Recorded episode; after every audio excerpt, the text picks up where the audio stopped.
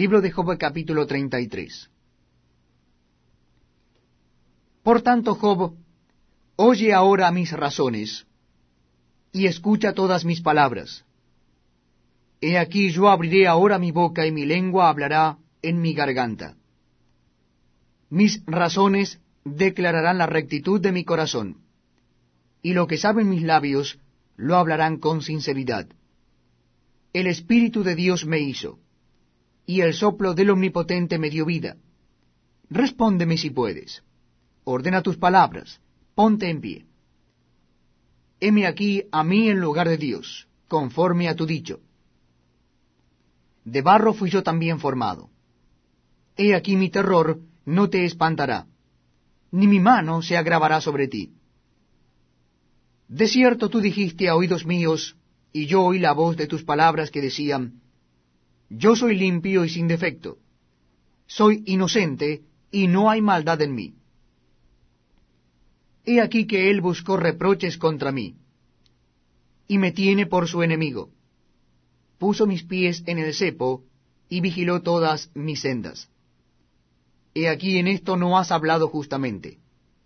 Yo te responderé que mayor es Dios que el hombre. ¿Por qué contiendes contra él? Porque él no da cuenta de ninguna de sus razones. Sin embargo, en una o en dos maneras habla Dios. Pero el hombre no entiende.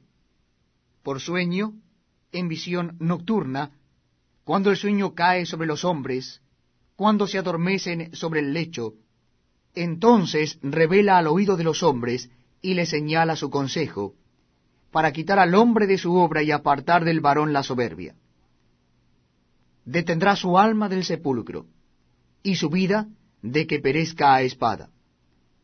También sobre su cama es castigado, con dolor fuerte en todos sus huesos, que le hace que su vida aborrezca el pan y su alma la comida suave.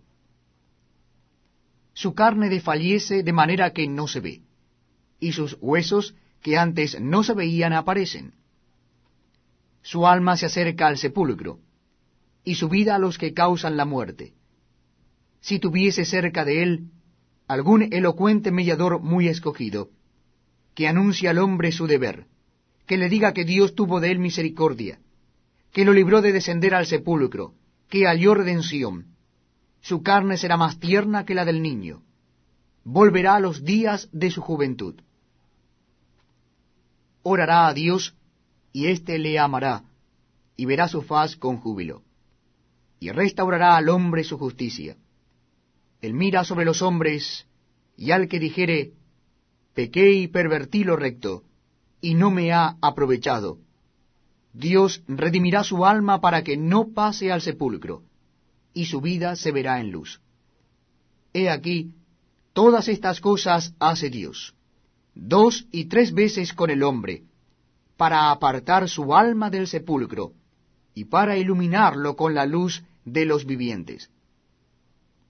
Escucha, Job, y óyeme.